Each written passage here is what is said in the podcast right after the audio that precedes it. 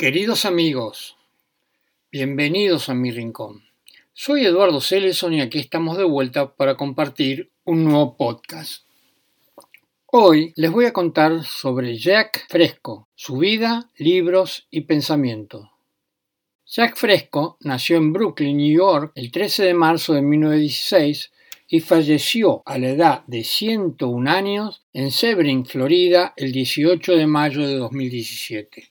Fue un autodidacta, diseñador industrial, futurista e ingeniero social, autor, conferencista, inventor y pionero en la ingeniería de los factores humanos, que es la evolución de la ingeniería que estudia y diseña dichas interfaces para reducir al mínimo el riesgo de error humano cuando las usamos. Con ello se evitan accidentes, aprendiendo el comportamiento del ser humano en las experiencias previas y mejorando la interacción entre el hombre y la máquina en aquellas actividades críticas. Jack Fresco, de padres judíos inmigrantes a Estados Unidos, su padre Isaac nació en 1880 y alrededor de 1905 emigró desde Estambul a New York donde trabajó como horticultor. Él murió en 1963. Su madre Elena Nació en 1887 en Jerusalén y también emigró a New York alrededor de 1904. Ella murió en 1988.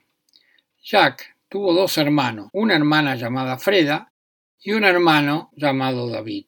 David era dibujante y se convirtió en actor de teatro y de Hollywood después de haber sido incluido en la lista negra de Hollywood en los años 1950 por no cooperar con el Comité de Actividades Antiamericanas, resucitó su carrera en la década del 60, eh, precisamente en 1960, apareciendo en muchas películas y programas de televisión. David murió en 1997 a los 87 años. Fresco tuvo dos matrimonios. Se divorció por segunda vez en julio de 1957. Su segunda esposa, Patricia, dio a luz un hijo, Richard, en 1953 y una hija, Bambi, en 1956. Richard entró al ejército en 1973 y murió en 1976.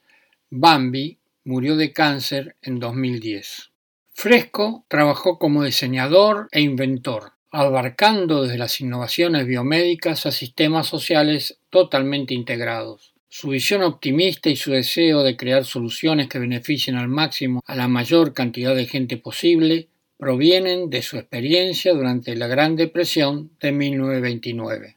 En 1995 fundó el Proyecto Venus y la organización sin fines de lucro Future by Design junto a Roxanne Meadows.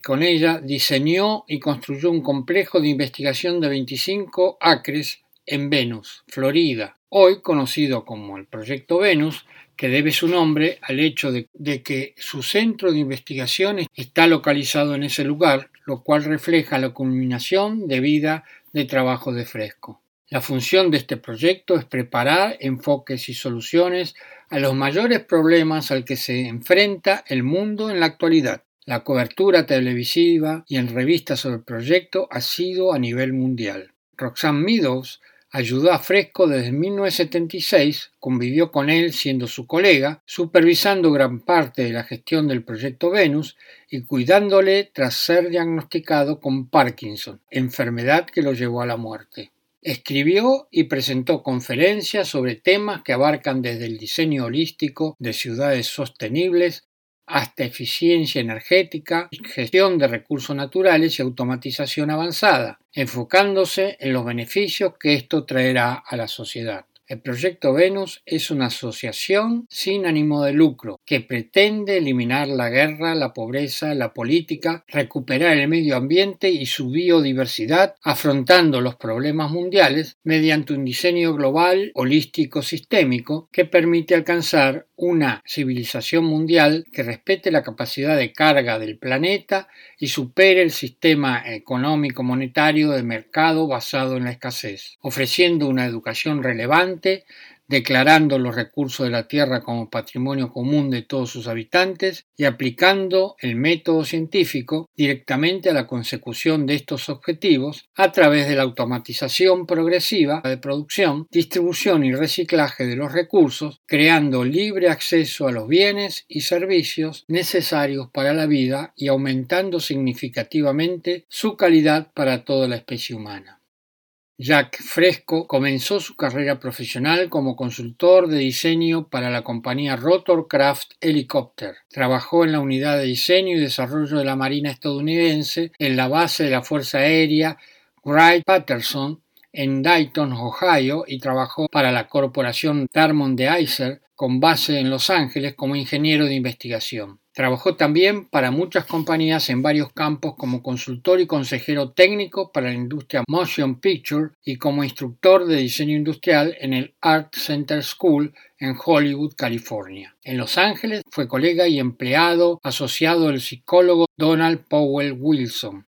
En 1943 Fresco fundó la compañía Rewell Plastic, ahora Rewell Monogram, con Lou Glasser aunque más tarde la dejó en persecución de otras de sus ideas, trabajando alternadamente en investigación aeroespacial y desarrollo, arquitectura, diseño eficiente de automóviles, método de proyección cinemático tridimensional y diseño de equipos médicos, durante el cual desarrolló una unidad de rayos X tridimensional, entre otras cosas. Uno de los temas principales en los que trabajaba Fresco es el concepto de una economía basada en recursos, que reemplace la necesidad de la economía monetaria orientada a la escasez, que utilizamos hoy en día. Él argumentaba que el mundo es lo suficientemente rico en recursos naturales y en energía y, de ser gestionados en forma eficiente e inteligente a través del sistema de mercado, junto a la tecnología y la aplicación del método científico, las necesidades básicas de la población mundial pueden suplirse con abundancia, a la vez que se eliminarían las limitaciones actuales de lo que se considera posible de acuerdo a nociones de viabilidad económica.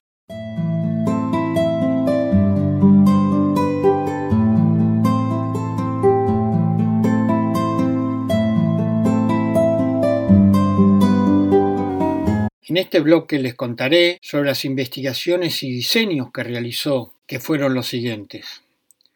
Sistemas para aviones sin ruido ni contaminación. Un nuevo sistema estructural de alas de avión patentado por la Fuerza Aérea de los Estados Unidos. Un sistema electrostático para la eliminación de explosiones sónicas para Raymond Iser, control de capa límite y métodos electrodinámicos para el control de aviones que prescinde de alerones, elevadores, timones y tapa. Un automóvil de tres ruedas constituido por solo 32 partes. De aluminio Trend House, una casa prefabricada diseñada y desarrollada para Mike Shore y Gerald Madman Moods en 1945. Diseñó y desarrolló otra casa de aluminio prefabricada para Mayor Realty en colaboración con Aluminium Company of America.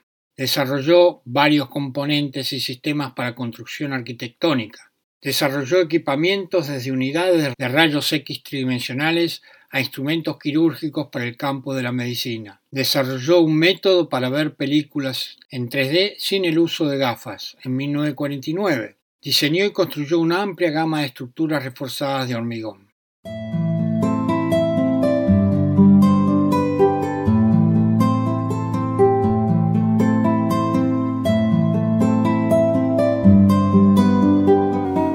En este bloque les contaré sobre sus libros y les leeré los comentarios sobre los mismos. El primero de ellos, Transformar la biosfera global, 12 estrategias futuristas, que está en inglés. En este libro, Jack Fresco desarrolla las 12 estrategias futuristas que representan un conjunto de herramientas diseñadas para promover un futuro ambientalmente sostenible para el beneficio universal de la raza humana, su planeta natal y las generaciones venideras. Él decía, para lograr la realización práctica de estas tecnologías nuevas y transformadoras, podemos ir más allá de los viejos paradigmas restrictivos del pensamiento del siglo XX y continuar abriendo caminos aventureros hacia el futuro. En las propias palabras del doctor Maynard, si estas 12 metaestrategias pueden integrarse con éxito en el tejido científico y social del planeta Tierra, los humanos pueden continuar con éxito su viaje coevolutivo hacia el tercer milenio, inculcados con un espíritu renovado, de logro iluminado y gozoso, satisfacción en su nueva relación simbiótica con sus ciudadanos globales y con el planeta Tierra. El doctor Maynard podía describirse mejor como un líder neorrenacentista. Su experiencia abarca una experiencia increíblemente rica que incluye zoología, oceanografía biológica, ecología de arrecifes de coral, biología de bosques tropicales, acuicultura pionera y tecnología avanzada. También tiene un doctorado en investigación de la conciencia y es un consultor profesional certificado de la gestión de la Certified Professional Contract Manager para profesionales que han dominado las competencias del cuerpo de conocimiento de gestión de contratos. Como futurista y luminaria de vanguardia, el doctor Maynard es una de esas raras personas que han recibido el don de la capacidad de interactuar con los líderes mundiales en el desarrollo de nuevos programas en áreas de ecología planetaria y transformación global.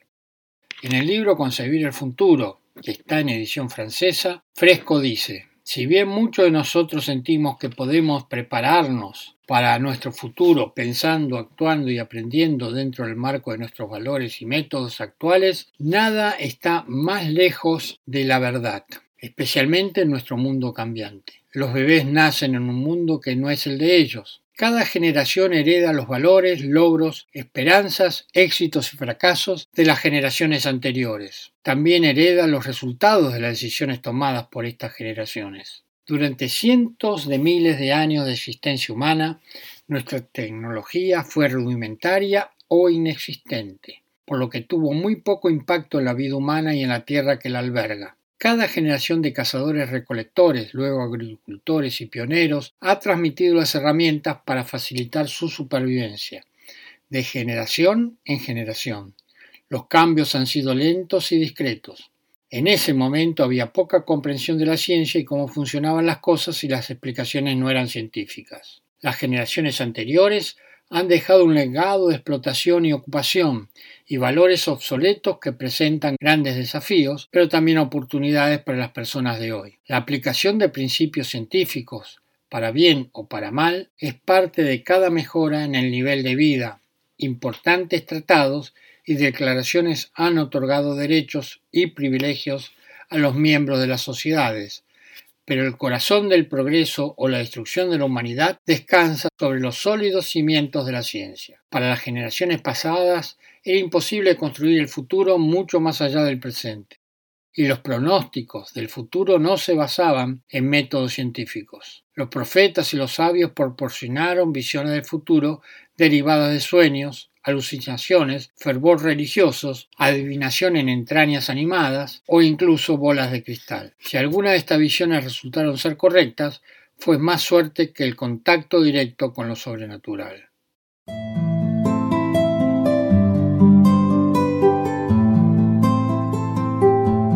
En el libro Lo mejor que el dinero no puede comprar, más allá de la política, la pobreza y la guerra, que está en edición en inglés, Fresco dice, pocos logros tecnológicos son tan impresionantes como la capacidad de ver nuestro propio planeta desde el exterior. La hermosa esfera suspendida contra el negro vacío del espacio deja en claro que los miles de personas que tenemos en la Tierra tenemos en común. Esta conciencia global inspira a los viajeros espaciales que luego brindan observaciones emocionales y espirituales. Su punto de vista del espacio exterior los despiertan a una gran comprensión de que todos los que comparten nuestro planeta forman una sola comunidad. Creen que este punto de vista ayudará a unir a las naciones del mundo a fin de construir un futuro pacífico para la generación actual y la que le siguen. Y continúa. Muchos poetas, filósofos y escritores han criticado las fronteras artificiales que separan a las personas preocupadas por la nación de nación. A pesar de las visiones y esperanzas de astronautas, poetas, escritores y visionarios, la realidad es que las naciones están continuamente en guerra entre sí y la pobreza y el hambre prevalecen en muchos lugares de la Tierra, incluido Estados Unidos. Hasta ahora, ningún astronauta que regrese a la Tierra con esta nueva conciencia social se ha propuesto trascender las limitaciones del mundo con un mundo donde no existen fronteras nacionales. Cada uno permanece leal a su Estado-nación en particular y no se aventura más allá del patriotismo mi país, correcto o incorrecto, porque hacerlo puede poner en riesgo sus posiciones. La mayoría de los problemas que enfrentamos en el mundo de hoy son de nuestra propia creación. Debemos aceptar que el futuro depende de nosotros. Las intervenciones de personajes míticos o divinos con túnicas blancas que descienden de las nubes o de visitantes de otros mundos son ilusiones que no pueden resolver los problemas de nuestro mundo moderno. El futuro del mundo es nuestra responsabilidad y depende de las decisiones que tomemos hoy. Somos nuestra propia salvación o condenación. La forma y las soluciones del futuro dependen totalmente del esfuerzo colectivo de todas las personas que trabajan juntas.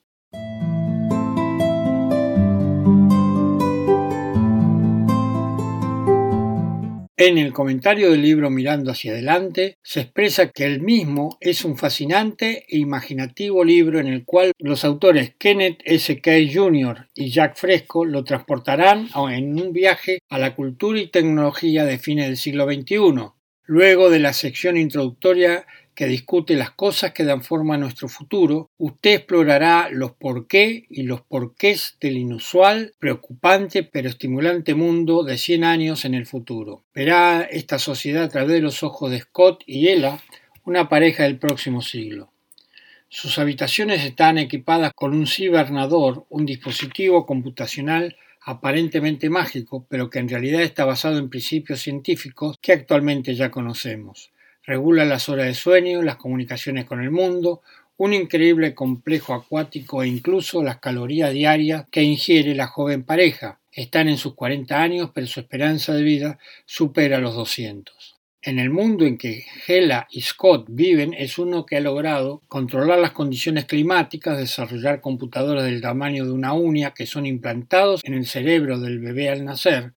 Los bebés son incubados científicamente la mujer del siglo XXI no necesita sufrir los dolores del parto y que ha dominado la manipulación genética, permitiendo mejorar la raza humana sobre la base del método científico. Económicamente, el mundo es utópico según nuestros estándares. El dinero, las remuneraciones y el empleo han sido superados hace mucho. Nada tiene precio y las posiciones personales no son necesarias. El nacionalismo ha sido erradicado, logrado el desarme total, la tecnología educacional ha dejado obsoleto a escuelas y maestros. En este mundo amigable los niños aprenden haciendo y son independientes desde los cinco años. La fuente primaria de esta sociedad superior es el centro de correlación Corsen, un enorme complejo computacional que sirve convenientemente a la humanidad en lugar de esclavizarla. Corsen regula la producción, las comunicaciones, el transporte y todas las monótonas y agobiantes tareas del pasado. Esto ha liberado a hombres y mujeres para lograr desafiantes y creativas experiencias en lugar de vidas vacías de ocio sin significado alguno. Obviamente, este libro es especulativo, sin embargo, está basado en nociones del desarrollo científico actual. Tal como señalan sus autores, comprenderá mejor este libro si ve usted al presente como el punto de inflexión entre el ayer y el mañana. También necesitará sensibilidad ante las injusticias, las oportunidades de felicidad desperdiciadas y los conflictos bélicos que caracterizan nuestra civilización del siglo XX. Si usted es capaz de evaluar ideas en su justa medida y juzgarlas con perspicacia, este libro es para usted. No tenemos una bola de cristal para obtener una imagen detallada del siglo XXI. Queremos alimentar estas ideas en su propia computadora mental. Usted podría incluso encontrar mejores ideas que podían jugar un rol importante en la tarea de dar forma al futuro de nuestra civilización.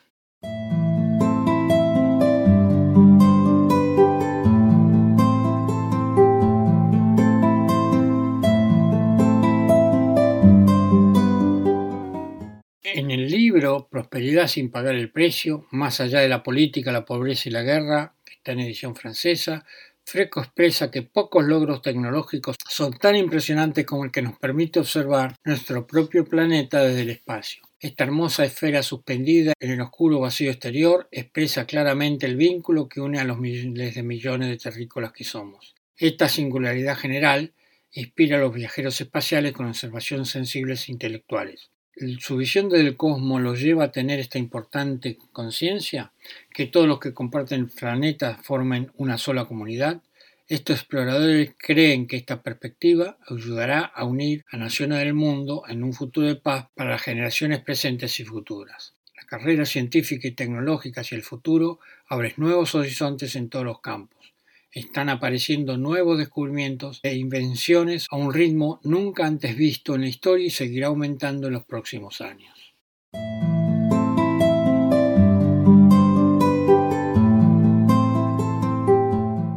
Habiéndoles contado sobre sus libros y para que completen el conocimiento de Jacques Fresco, les leeré algunas de sus frases. La primera dice, es la tecnología la que resuelve los problemas, no la política. La segunda dice, el asesinato de un hombre jamás destruye su sistema de valores. La tercera dice, los soldados son solo máquinas asesinas, están adiestrados para matar. La cuarta dice, si hay dinero de por medio, no me importa quién pongas, se corromperá. La quinta dice, estupidez quiere decir falta de información con respecto a cierto tipo de problemas. La sexta dice, no hay gente buena ni mala, hay gente criada en diferentes entornos en los cuales ellos creen. La séptima dice, quieren encontrar inteligencia afuera en el espacio, y todavía no la encontraron en la Tierra. La octava dice, Tienes que ser lo suficientemente sabio para no antagonizar con la gente que piensa diferente que tú. La novena dice, la gente no nace mentirosa, miedosa, intolerante y prejuiciosa. Lo aprendes en el mundo en que vives. La décima dice, la mayoría de las guerras son por el control de los recursos y para mantener una posición de ventaja diferencial. La primera dice, algunas personas dicen que soy utópico. Yo digo que mis diseños serán una camisa de fuerza para los niños del futuro. La decimosegunda frase dice, tenemos las mentes, el conocimiento, la tecnología y la viabilidad para construir una civilización completamente nueva. La decimotercera dice, cuanto más justicia buscas, más dolido te sientes, porque no existe tal justicia. Hay solo lo que hay allá afuera. Eso es todo.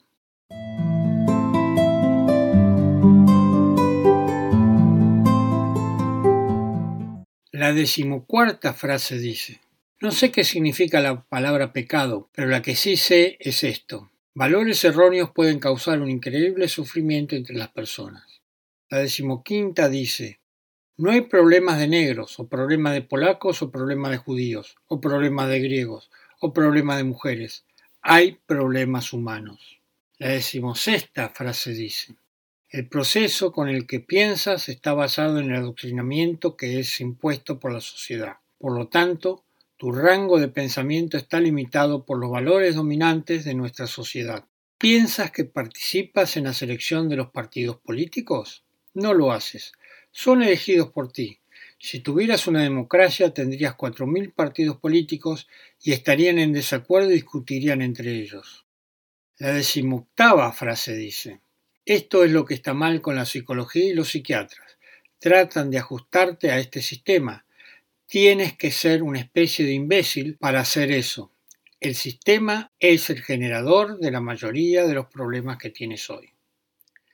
La decimonovena frase dice, cuando le das una muñeca a una nena, la estás programando. Deja que la nena elija lo que quiera, sea un set de laboratorio o un tren eléctrico. No empieces a dárselas o atarle un gran monio en el cabello, porque lo que estás produciendo es un objeto en sí mismo. La vigésima frase dice, no puedes controlar gente a menos que la desinformes lo más posible. Si le enseñas a la gente a pensar y razonar, no podrás conseguir que nadie se enliste en el ejército en tiempos de guerra. No podrás mover gente en masa, así que los haces a todos iguales.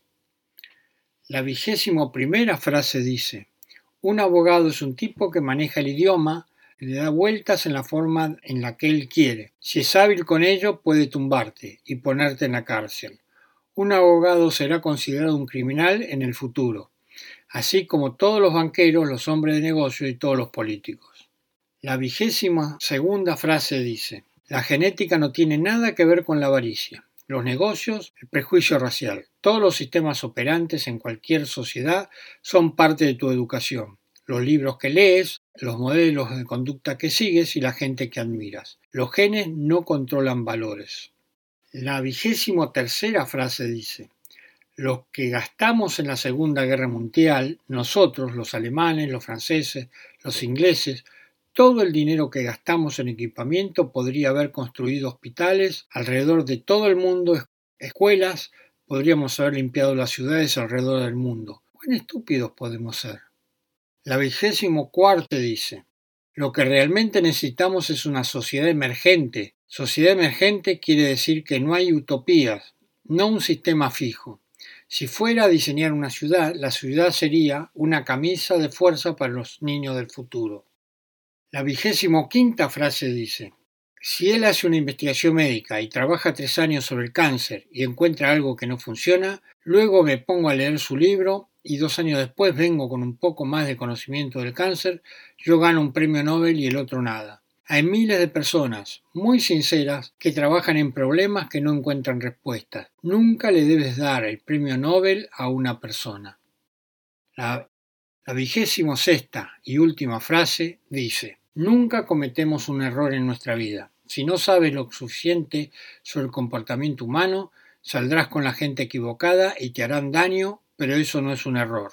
Estás usando las mejores herramientas que tienes. Te enamoras de la chica equivocada o te enamoras del chico equivocado. Tus valores mejorarán o se volverán más amargos, llegando al punto de no querer casarte jamás. Todo dependiendo de tu experiencia, así que en el futuro amarás a cualquier persona que pueda ser amada y no habrá nada que puedas hacer al respecto. Así que, si realmente aprendes lo que significa la palabra amor, te darás cuenta que significa simplemente ser una extensión de otras personas, ayudar y ser amigables con otros seres humanos. Si no tienen suficientes recursos, ayudarles a que lo consigan, que lo desarrollen.